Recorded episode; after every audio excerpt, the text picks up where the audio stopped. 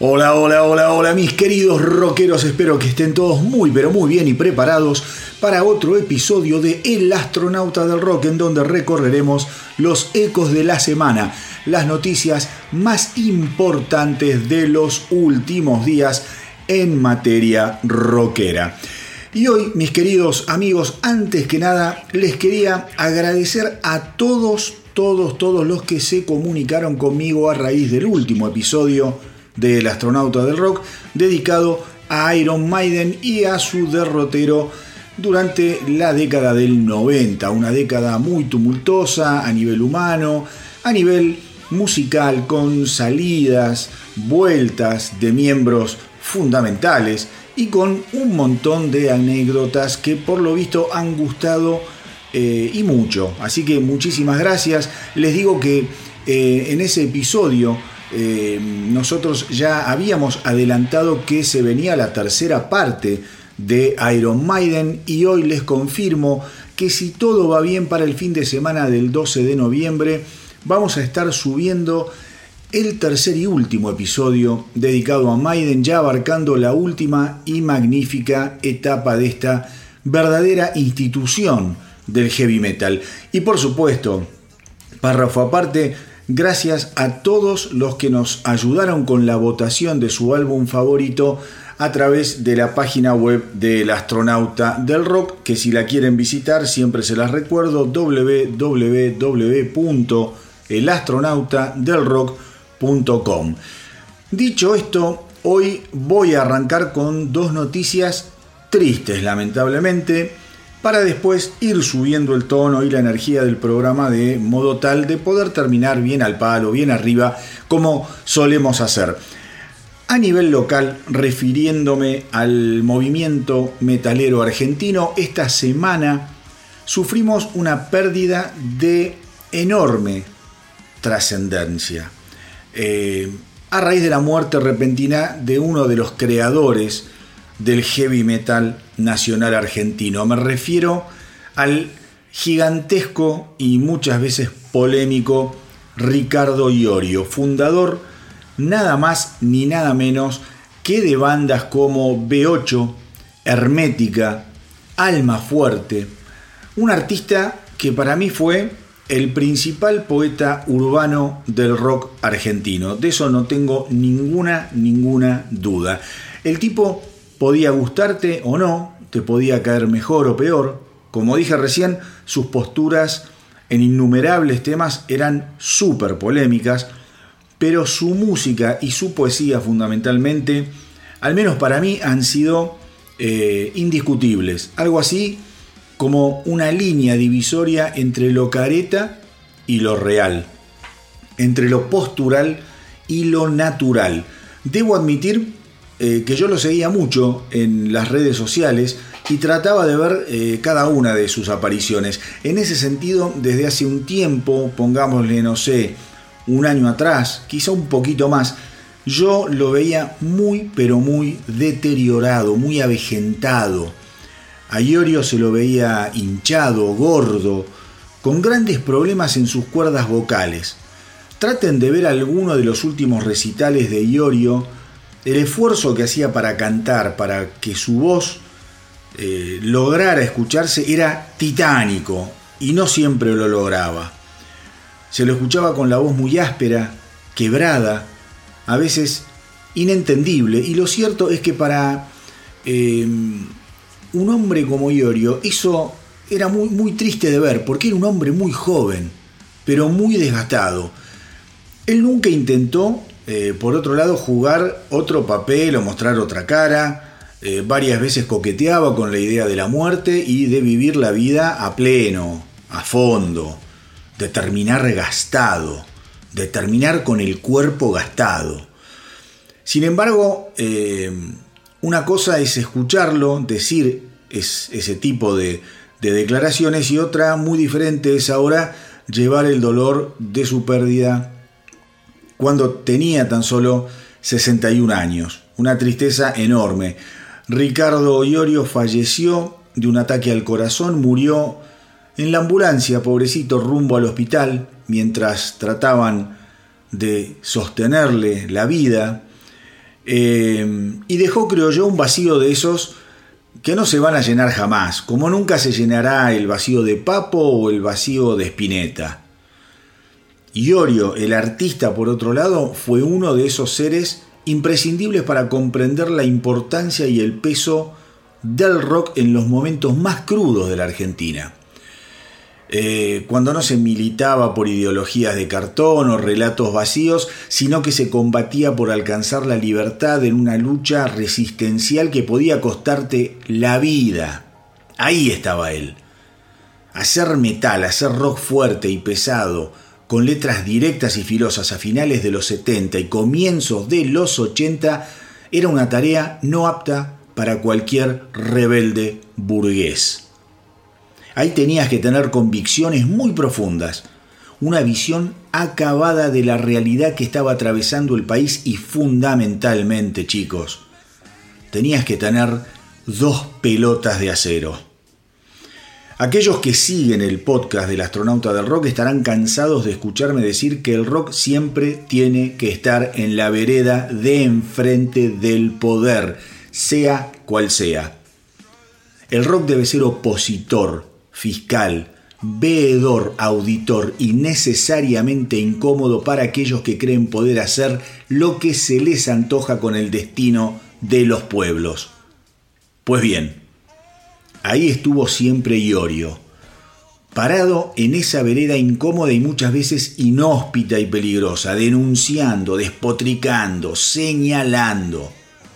Y últimamente, últimamente estaba más audaz que nunca Seguramente muchos de sus dichos en contra del gobierno kirchnerista y de la filosofía del facilismo, la falta de cultura del trabajo y la exaltación de la vagancia y de la dádiva le habrán caído como una lluvia ácida a muchos de sus fans.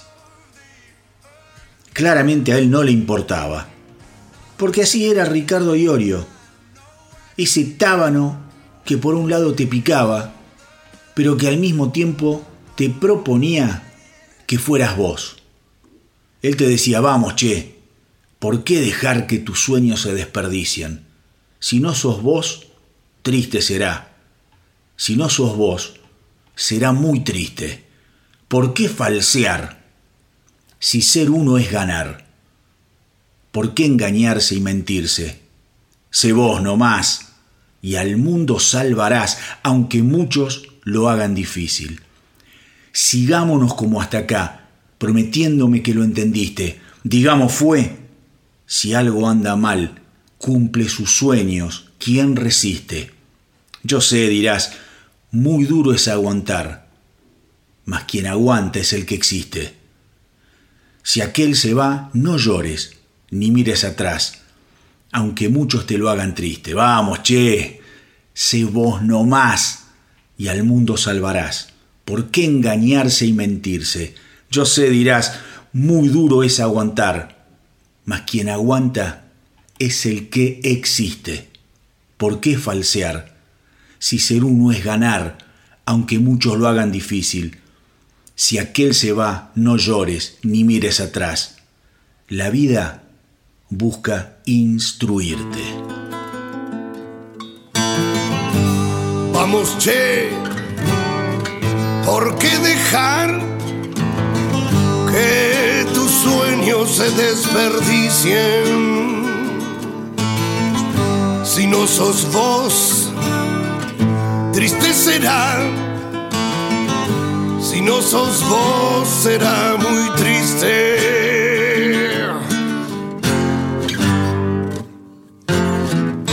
¿Por qué falsear si ser uno es ganar? ¿Por qué engañarse y mentirse? Sé vos no más y al mundo salvarás, aunque muchos lo hagan difícil. Sigámonos como hasta acá, prometiéndome que lo entendiste. Digamos fue, si algo anda mal, cumple sus sueños quien resiste.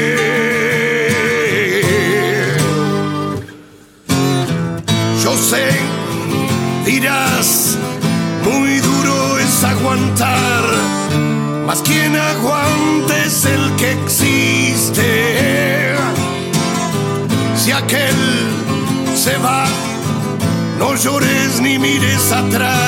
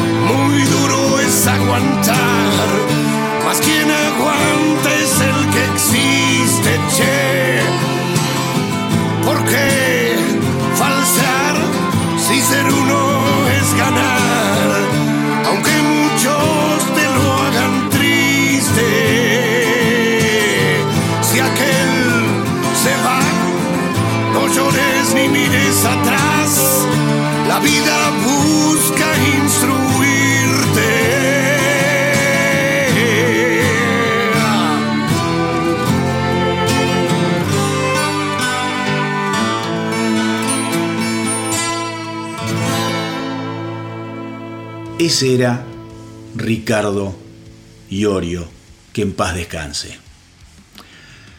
Les dije, les dije a mis queridos rockeros que en el comienzo de hoy tenía dos noticias lamentables. Una se las acabo de dar y la otra tiene que ver con la muerte de eh, el que fue baterista de los LA Guns, Steve Riley.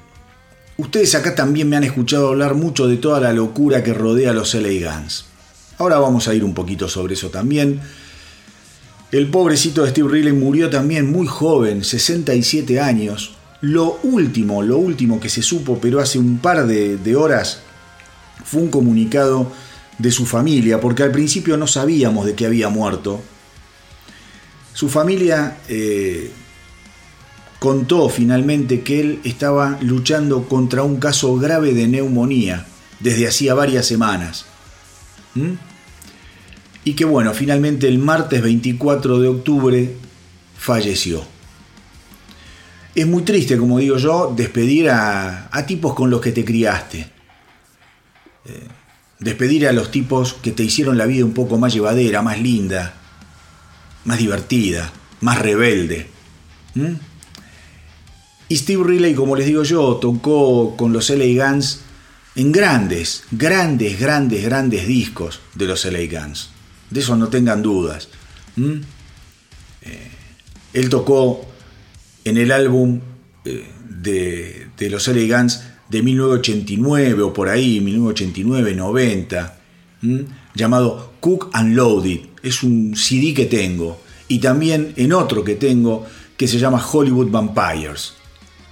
Después, bueno, los Guns, los Guns N' Roses, los LA Guns tuvieron sus problemas internos y él terminó formando, y a esto es a lo que, a lo que siempre les cuento, de esas locuras que tienen las bandas, como pasó también con Rat. Eh, terminó habiendo dos franquicias, dos franquicias de los LA Guns, una, una justamente era la que lideraba o comandaba, si se quiere, Steve Riley y que justamente ahora están por sacar un álbum eh, en el 2024. De hecho, ya habían estrenado un simple que escuchamos acá en El Astronauta del Rock, muy lindo, llamado The Dark Horse. Cuando yo puse esa canción acá en el podcast, les dije qué pena que las dos facciones de los LA Guns eh, no logren juntarse, porque lo que hacen por separado, ambas bandas, son maravillosas. Son cosas maravillosas. Muy pero muy interesantes cada uno de los discos que están sacando en los últimos años. Eh, los LA Guns, la liderada por eh, Phil Lewis y Tracy Guns, o la liderada por Steve Riley, que no sé qué pasará ahora con esa banda, supongo que lo más lógico sería que, desapareciera, pero seguramente debe haber algún otro, creo que si no es el bajista, alguien también hay ahí de la vieja historia de los LA Guns, con lo cual es factible que al tener un disco nuevo quizá llamen un baterista y, y salgan a tocar, no sé con qué nombre, porque esto era Steve Riley, LA Guns. Muerto Steve Riley, no sé qué harán. Por eso, es una situación de esas raras que ya se van a ir develando. Em, Phil Lewis, eh, de la otra versión de los LA Guns, hizo una serie de posteos. Yo dije, me voy a encontrar con los típicos, em, digamos, argumentos post-mortem de amor y de hermandad, de arrepentimiento, porque estaban todos muy peleados ahí. Pero no, Phil Lewis me sorprendió, fue bastante sincero, lo despidió a su ex compañero, pero dijo, nunca fuimos amigos, tocamos durante muchísimos años, nos recorrimos el mundo, pasamos muy buenos y muy malos momentos, pero yo nunca fui a comer a la casa de él, él nunca vino a comer a mi casa, no éramos de salir juntos, era un tipo muy privado de su familia, separaba mucho lo que era su familia del trabajo, saludo a su mujer, a su familia que ha quedado en vida, eh, y nada más. Me pareció dentro de todo bastante sincero, porque generalmente cuando suceden estas cosas, cuando los músicos se pelean y alguno muere, eh, el que queda vivo siempre sale a decir, ha muerto mi hermano de la vida, eh, últimamente estábamos tratando de zanjar nuestras diferencias, todo verso. Los rockeros, como cualquier otro seres humanos, tienen esa parte eh, media lamentable, ¿no? Que, cuando están en vida no son capaces de zanjar esas diferencias y decir, bueno, ya estamos grandes, empecemos de nuevo, o al menos respetémonos. Eh, y tienen que esperar a que uno se muera para después salir a arrepentirse de varias cosas. Bueno, en este caso no se arrepintió de nada Phil Lewis, creo que dentro de todo es una actitud bastante respetable. Una pena lo de mm, Steve Riley, un tipo joven, insisto, 67 años y una neumonía lo hecho de esta tierra. Vamos ahora a pasar a otros temas. Vamos a empezar ahora con una lógica un poquito eh, de, mejor predisposición para lo que es este episodio de El astronauta del rock. Les cuento, tengo novedades sobre Iron Maiden. Iron Maiden, luego de presentarse en el festival Power Trip en California, en la ciudad de Indio, la verdad es que eh, levantó muchísima polvareda esa presentación, se los vio súper eh, enteros en una, eh, digamos, eh, una presentación, un set maravilloso. Realmente yo lo que vi me gustó muchísimo. Y ahora han confirmado hace un par de días que van a salir de gira en el 2024 por los Estados Unidos y Canadá. Algunas, algunas fechas creo que ya están confirmadas en Chile. Crucemos los dedos acá en Argentina y en toda Sudamérica, Centroamérica, para que los Maiden nos visiten a todos, todos los heavies que los amamos, que los seguimos, que los adoramos. Prueba de eso es el episodio especial y el éxito que ha tenido el último episodio del Astronauta de Rock, el especial de 1990 al 2000. Es una prueba incandescente, furiosa e inequívoca del fanatismo que despierta esta banda maravillosa. Así que después del Power Trip se esperaba esto, era algo que ya había un rum rum.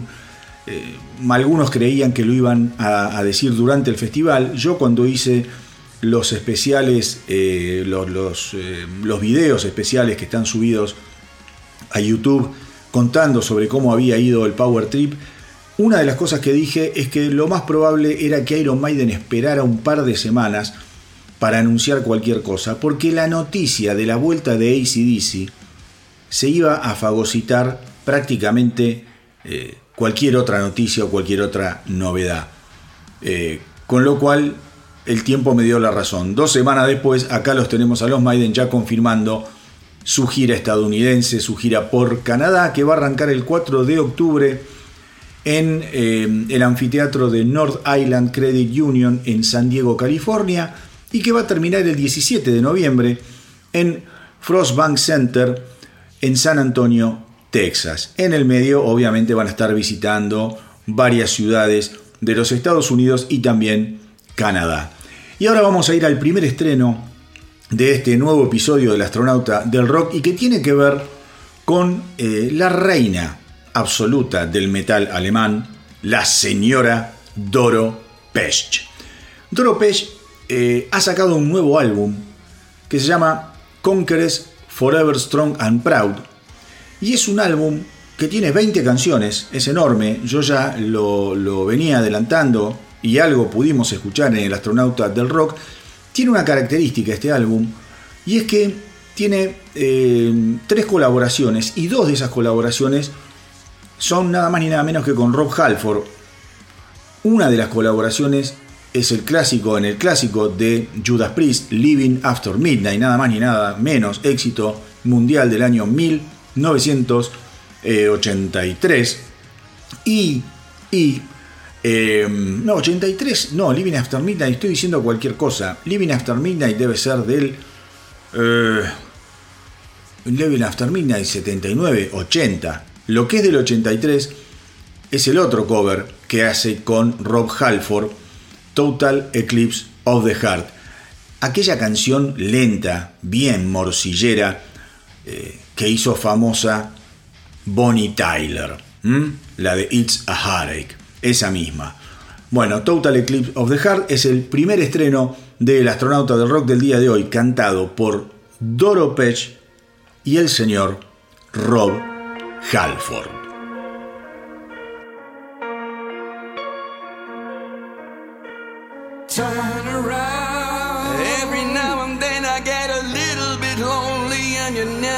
Coming round. Turn around. Every now and then I get a little bit tired of listening to the sound of my tears. Turn around.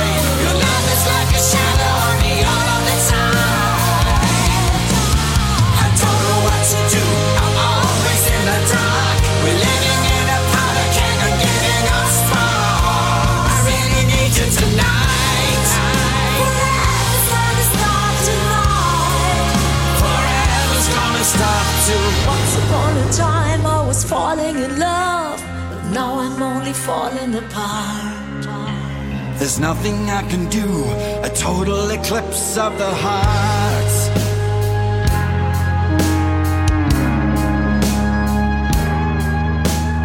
Once upon a time there was light in my life, but now there's only love in the dark. There's nothing I can say, a total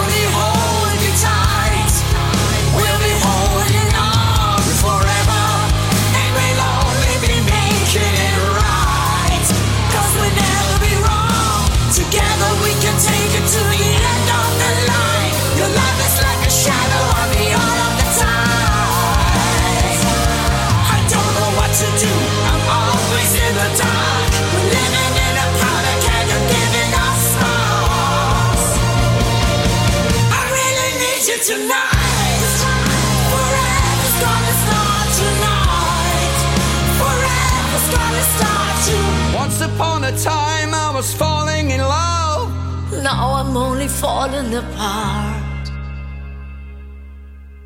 There's nothing I can do. A total eclipse of the heart. Y mientras se alejan Doro Page y Rob Halford abrazados, haciéndose arrumacos inofensivos, les cuento que Living After Midnight efectivamente era del año 1980. Yo dudé eh, entre el 80 y el 81, no, es del año 1980. Eh, bueno, obviamente perteneciente al clásico British Steel. Ahora, mis queridos rockeros, voy a volver sobre una información que yo les comenté hace un tiempo atrás y que tiene que ver con los Beatles. Los Beatles nos habían adelantado que este año en algún momento iban a estar editando la canción Now and Then, una canción rescatada de viejas, viejas sesiones en la que podíamos volver a escuchar nada más ni nada menos que a John Lennon con Paul McCartney, George Harrison y el inefable Ringo Starr. Pues bien, esta canción se va a editar el 2 de noviembre, no falta nada, esta semana, 2 de noviembre, todos atentos, se va también a editar en versión de simple una cara A en donde va a aparecer Now and Then y una cara B en donde se va a editar el simple debut de, eh, de, la banda en el Reino Unido de 1962, estoy hablando de Me Do, una manera de completar este círculo de la vida maravillosa que han tenido los Beatles, la banda sin lugar a dudas más grande de la música contemporánea. Me decís a mí, ¿es la que más te gusta? No, ni en pedo, yo soy más rolinga, pero indudablemente los Beatles fueron ese chispazo que le hacía falta al mundo para que el rock realmente pegara total y absolutamente en la juventud y así comenzara una historia que hasta el día de hoy sigue viva y dando geniales y geniales artistas. Pues bien, la historia de los Beatles es irrepetible, sepámoslo. Entonces la manera que ellos han tenido de cerrar, cerrar su historia, me parece genial. Su primer canción de un lado, su primer simple, Love Me Do de 1962, y esta vieja canción rescatada, eh, Now and Then. Now and Then, además, es una canción en la que tuvo mucho que ver el que fuera el director del genial documental Get Back de los Beatles, que si no lo vieron traten de verlo. Es un documental en tres partes, dura creo que tres horas o más yo lo vi hace poco, no les voy a mentir, creo que lo vi en eh, la plataforma Disney Plus. Y la verdad que es eh, inquietante, porque vos ves a estos cuatro tipos súper jóvenes, súper exitosos, ya con todo el mundo a sus pies, todo el dinero, todo, lo que vos quisieras, ya estaba, eh, tenían su propio sello, su estudio, bueno, toda la mano de Apple, ya estaba, todo, todo, tenían todo y eran muy pibes muy pibes, creo que Harrison tenía 25 26 años, los otros andaban por los también 29, 30, muy, muy jovencitos. Y vos los ves cansados, los ves hartos, eh, muy trabajadores. La verdad que llegaban al estudio y se ponían y pasaban todo el día ahí. No los ves en actos de descontrol, no es que estaban en el estudio perdiendo el tiempo, eh, tomando pastillas y champán, no, para nada súper profesionales en ese sentido, mucho respeto se tenían y creo que yo también se tenía mucha bronca también, mucho miedo. Eh, la competencia que había entre Lennon y McCartney era visible. Nunca llegaban a estallar. Yo creo que toda su, eh, su animosidad la terminaban desprendiendo y la terminaba pagando el pobre George Harrison, que en un momento del documental, que para mí fue develador, abandona a los Beatles, se va, dice, me voy de la banda, chao, me tienen podrido, no me dejan poner canciones, cualquier aporte que hago se lo pasan por el culo. La verdad que es un documental que para aquel que no lo vio, trate de verlo, y aquel que quizá eh, como yo, ya les digo, yo no soy un super fan de los Beatles, ni mucho menos, creo que tienen canciones y discos maravillosos, pero no es una banda que escuche demasiado, lo super respeto, pero me encantó verla, me abrió los ojos en un montón de cosas, a mí me gustan las dinámicas de las bandas. Muchas bandas tienen para mí más eh, interesante dinámica que música, por ejemplo.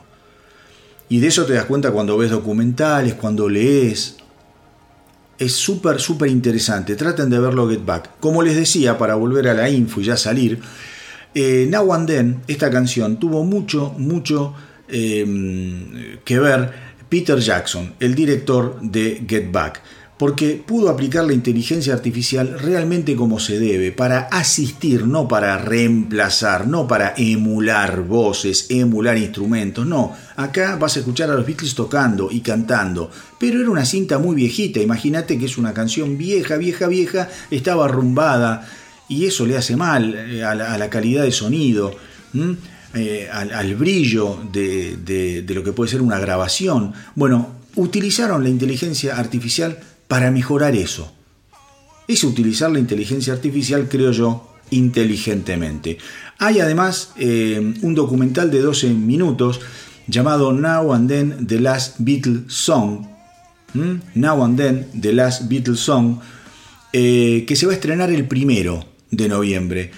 Si quieren ver, eh, pueden encontrar en, en YouTube lo que es en el canal de los Beatles, obviamente lo que es el tráiler. Es muy cortito, pero ahí más o menos se dan una idea de por dónde viene el documental, este mini documental brevísimo de 12 minutos. Así que, contra todos los pronósticos, los Beatles siguen de alguna manera vivitos y coleando.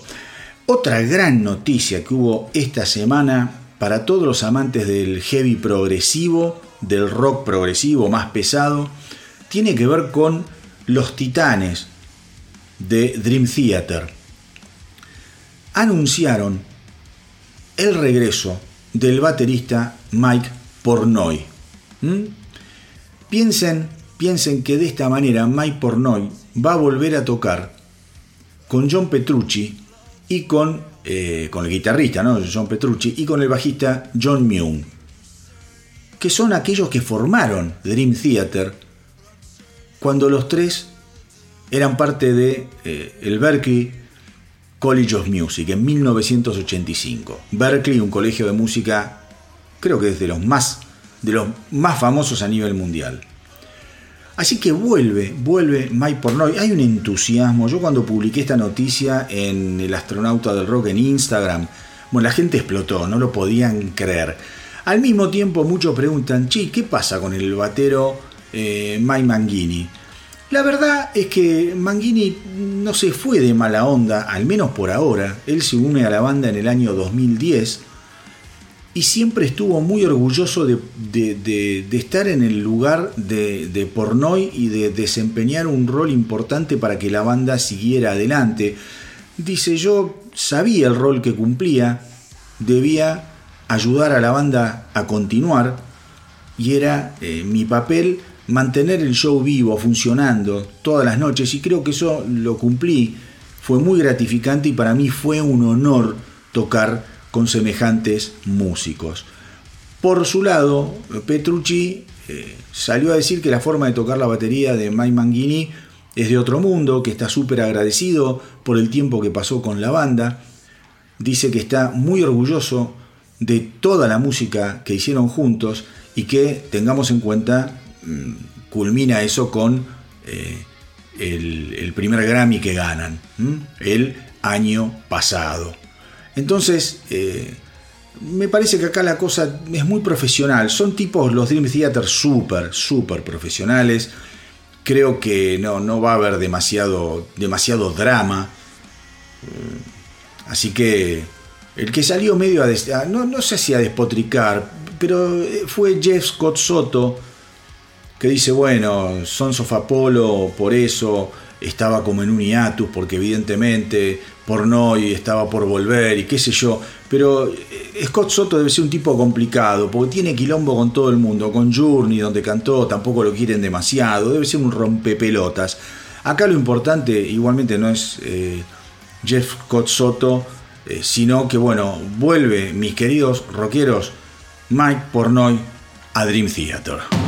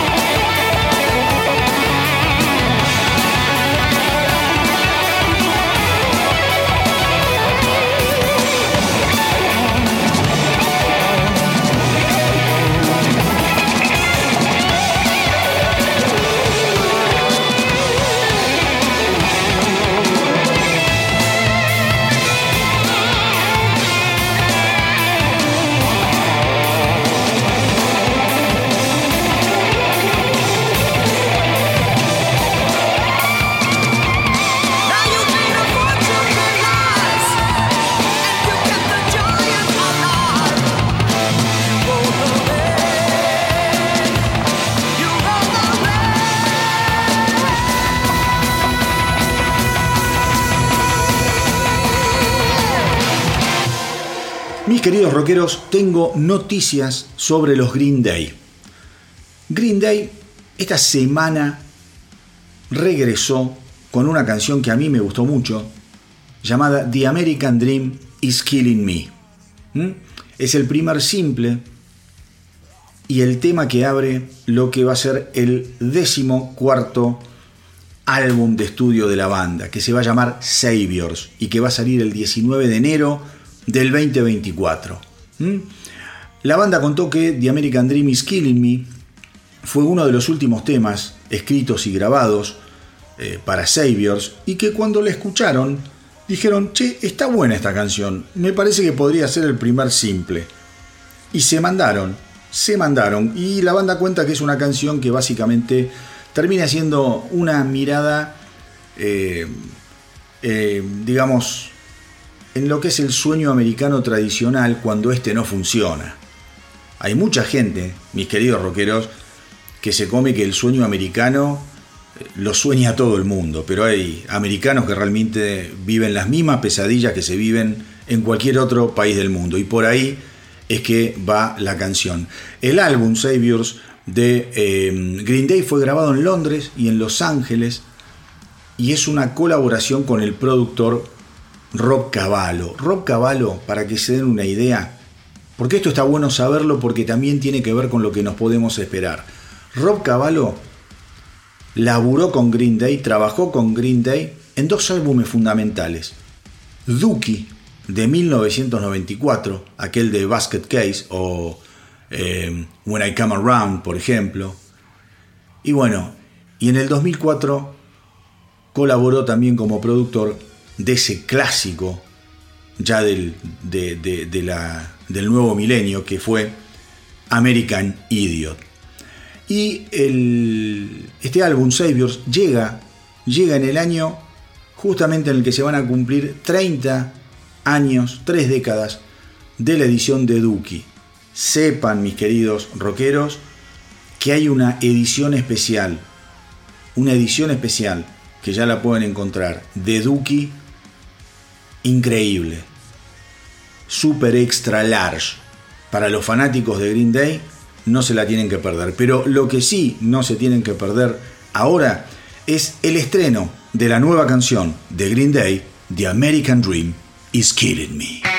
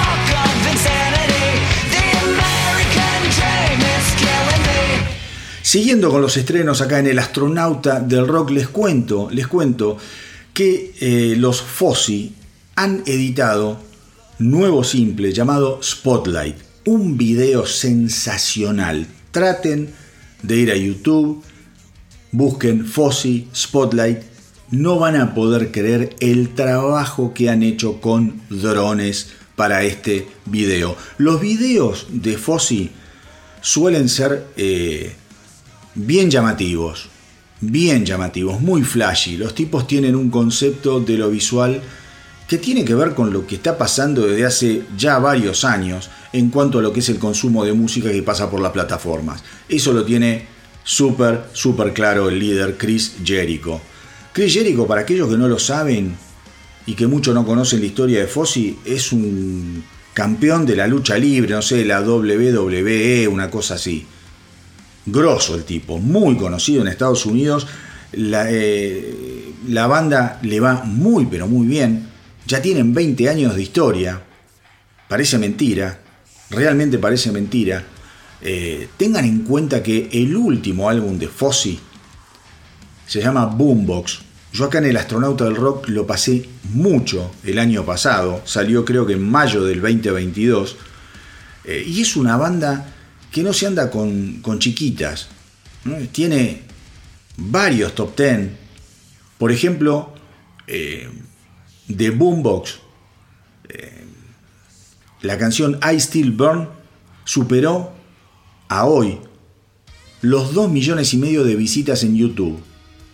Y aquel disco Boombox tuvo dos top 10, Sane y Nowhere to Run. Un disco que traten, traten de escucharlo. ¿Mm? Les recuerdo que eh, la primavera pasada Fossi estuvo de gira nada más ni nada menos que con eh, los Ugly Kid Joe. Los Ugly Kid Joe hacían 27 años que no giraban por los Estados Unidos. ¿A quién eligieron para salir de gira? Nada más ni nada menos que a la banda de Chris Jericho, Fossi, que hoy estrena. Spotlight.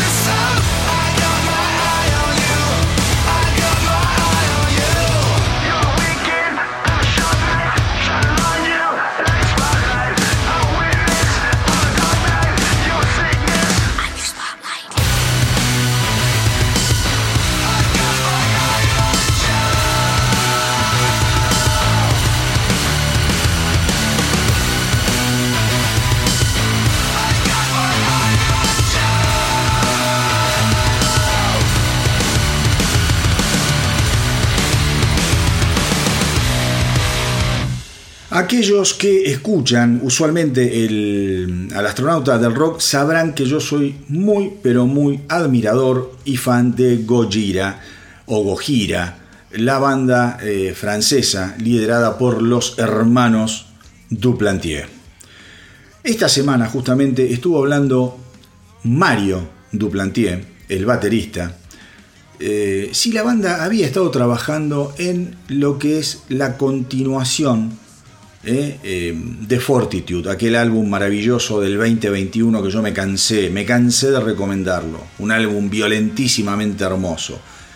Y Mario Duplantier dijo, sí, ya estamos trabajando en algunas canciones, tenemos cosas nuevas eh, en las que venimos trabajando desde hace mucho tiempo, muchas, muchas ideas, estructuras de nuevas canciones, Dice, pero somos tan exigentes que realmente queremos aprovechar este momento para lanzar algo muy, muy especial.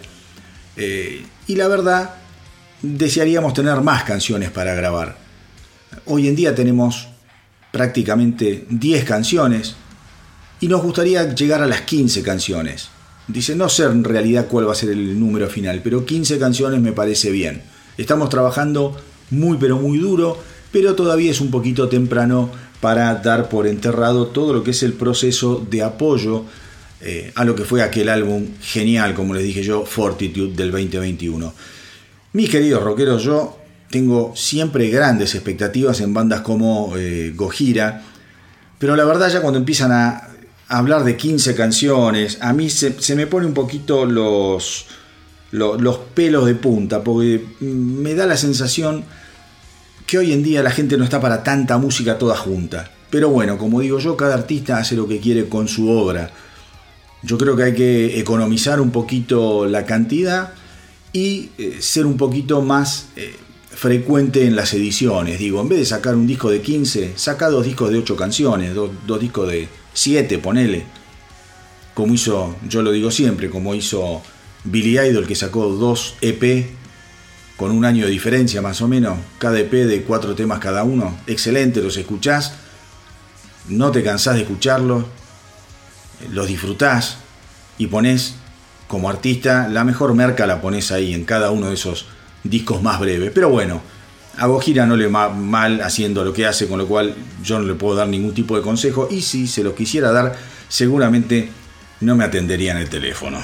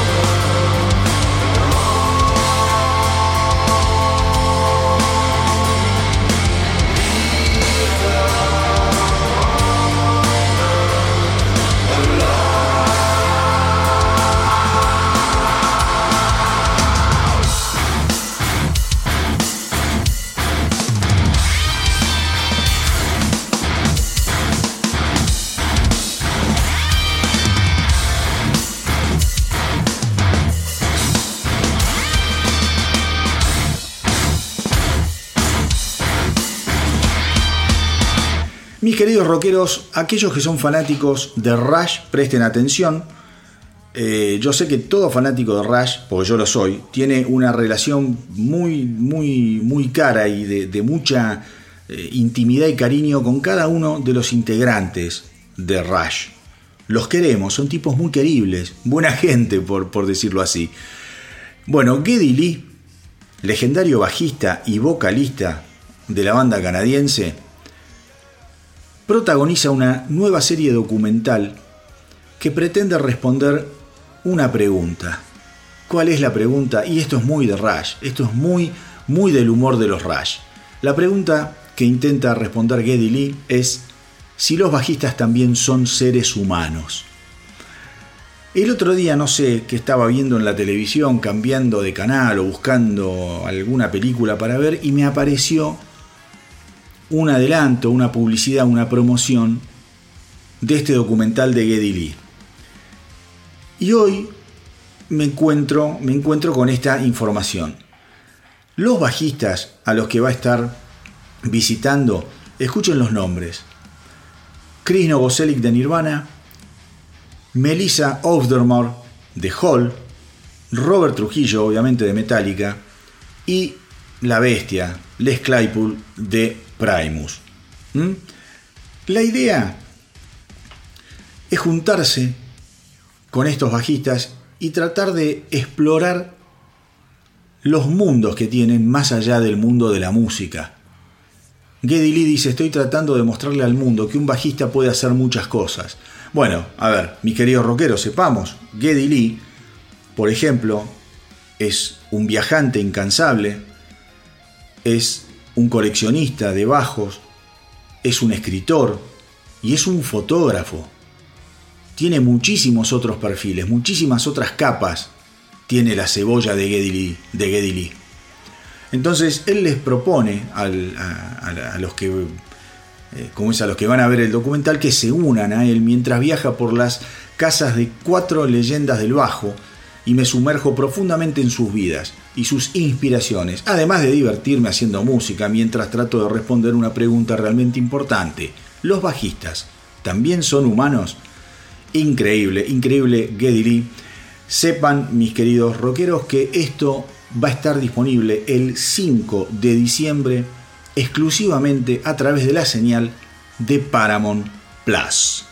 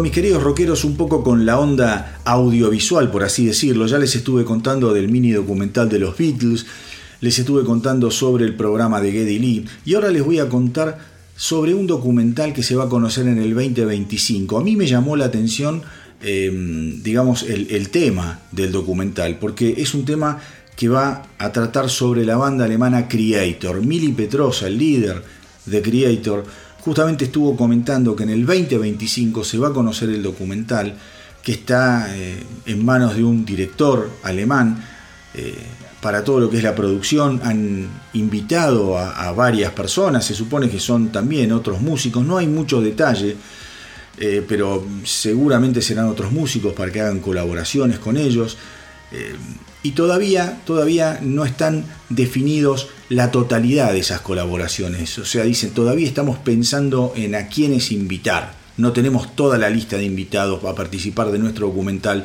absolutamente definida.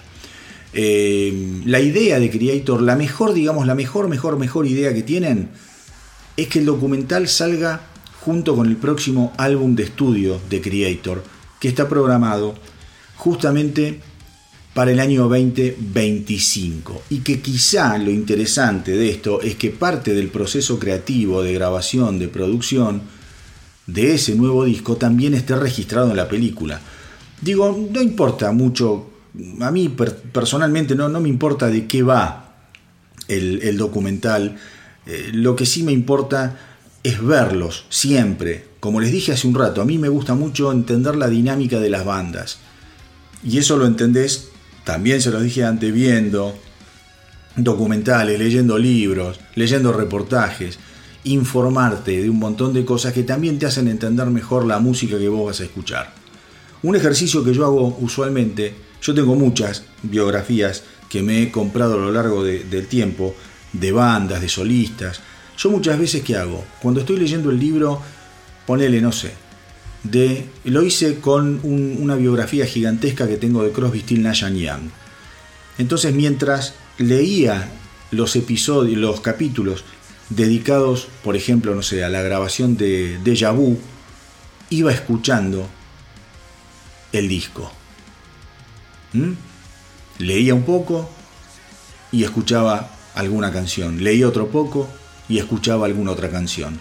Si en ese capítulo hablaban de alguna canción en particular, leía y escuchaba esa canción en particular. Es un ejercicio muy lindo de hacer, se los recomiendo. Em, básicamente lo que dijo em, Emily Petrosa, que se va a tratar de un documental que va a, cubrir básicamente un poquito de la historia de la banda, pero lo que ellos quieren, como yo les digo, es que se centre mucho en el presente. Es una banda a ver, es una banda que está súper, súper vigente. Traten de escuchar, traten de escuchar un álbum que es reciente de Creator, del año 2022, de junio del 2022, tiene un poquito más de un año. Se llama Hate Uber Alles. Hate Uber Alles. Y para mí es una obra maestra del trash.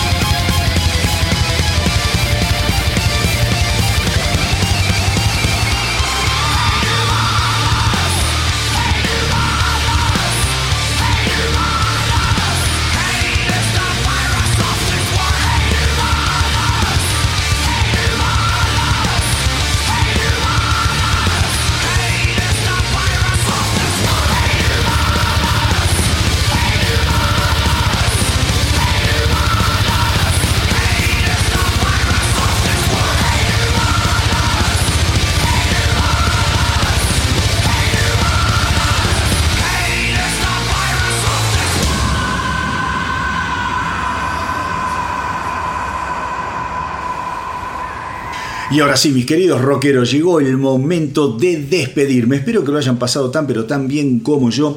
Y recuerden hacerme el aguante en Facebook, en Instagram, en la web del astronauta del rock, www.elastronautadelrock.com. También estoy haciendo unos pequeños pasos en TikTok muy interesantes, muy lindos. Y obviamente está el canal de YouTube eh, del astronauta del rock, en donde hay también mucha y buena información. Y ya saben que si se quieren contactar en forma directa, lo pueden hacer a través del mail el astronauta del rock gmail.com. Si ahí hay alguno de ustedes que tiene una banda de rock o tiene algún amigo que tiene una banda de rock, sepan que a este mail, el astronauta del rock gmail.com, me pueden hacer llegar todo lo que quieran, toda la información, fotos, links, por ejemplo, a Spotify. Y yo toda esa información la puedo publicar en las distintas redes del astronauta, en la web del astronauta del rock. Estoy haciendo desde hace muchos años convocatorias permanentes a través de las redes del astronauta del rock a nuevas bandas, a bandas emergentes, a artistas emergentes, para poder darles una mano en difundir y en apoyar lo que hacen. Y ahora sí, mis queridos rockeros, ustedes ya saben que yo siempre antes de despedirme tengo un último bocado, una última pizca de rock para ofrecerles. Saben también que desde hace un tiempo estoy eh, generando un nuevo sorteo a través del Instagram del astronauta del rock, en donde sorteo una caja de seis vinos finca natalina, gentileza de los amigos de Bodega Putruel unos vinos sensacionales que vienen bárbaros para estos últimos meses del año, cuando arrancan los festejos, las juntadas con amigos. Eh, bueno, llegan las fiestas, ya estamos prácticamente arrancando los dos últimos meses del año. Como siempre digo, no hay nada más lindo para aquellos que amamos el rock que juntarse con amigos, conversar, discutir sobre música, siempre comiendo algo acompañados de un buen vinito. Yo lo hago muy seguido, muy seguido con mis amigos y la verdad es que la pasamos de primera, descorchamos, ponemos play, empezamos a hablar y llega el amanecer y no nos damos cuenta. Así que ya saben, simplemente tienen que ingresar al Instagram del astronauta del rock, ahí van a ver que hay un posteo fijo, en ese posteo están las bases que son muy simples y pueden participar y se pueden ganar una caja de 6 vinos finca natalina. Y ahora, ahora quiero brindar simbólicamente con un rico finca natalina de bodegas Putruel, por lo que a mi entender fue la sorpresa de la semana en materia de rock y que tiene que ver con los legendarios Dokken, que han sacado un nuevo álbum. Em, a ver,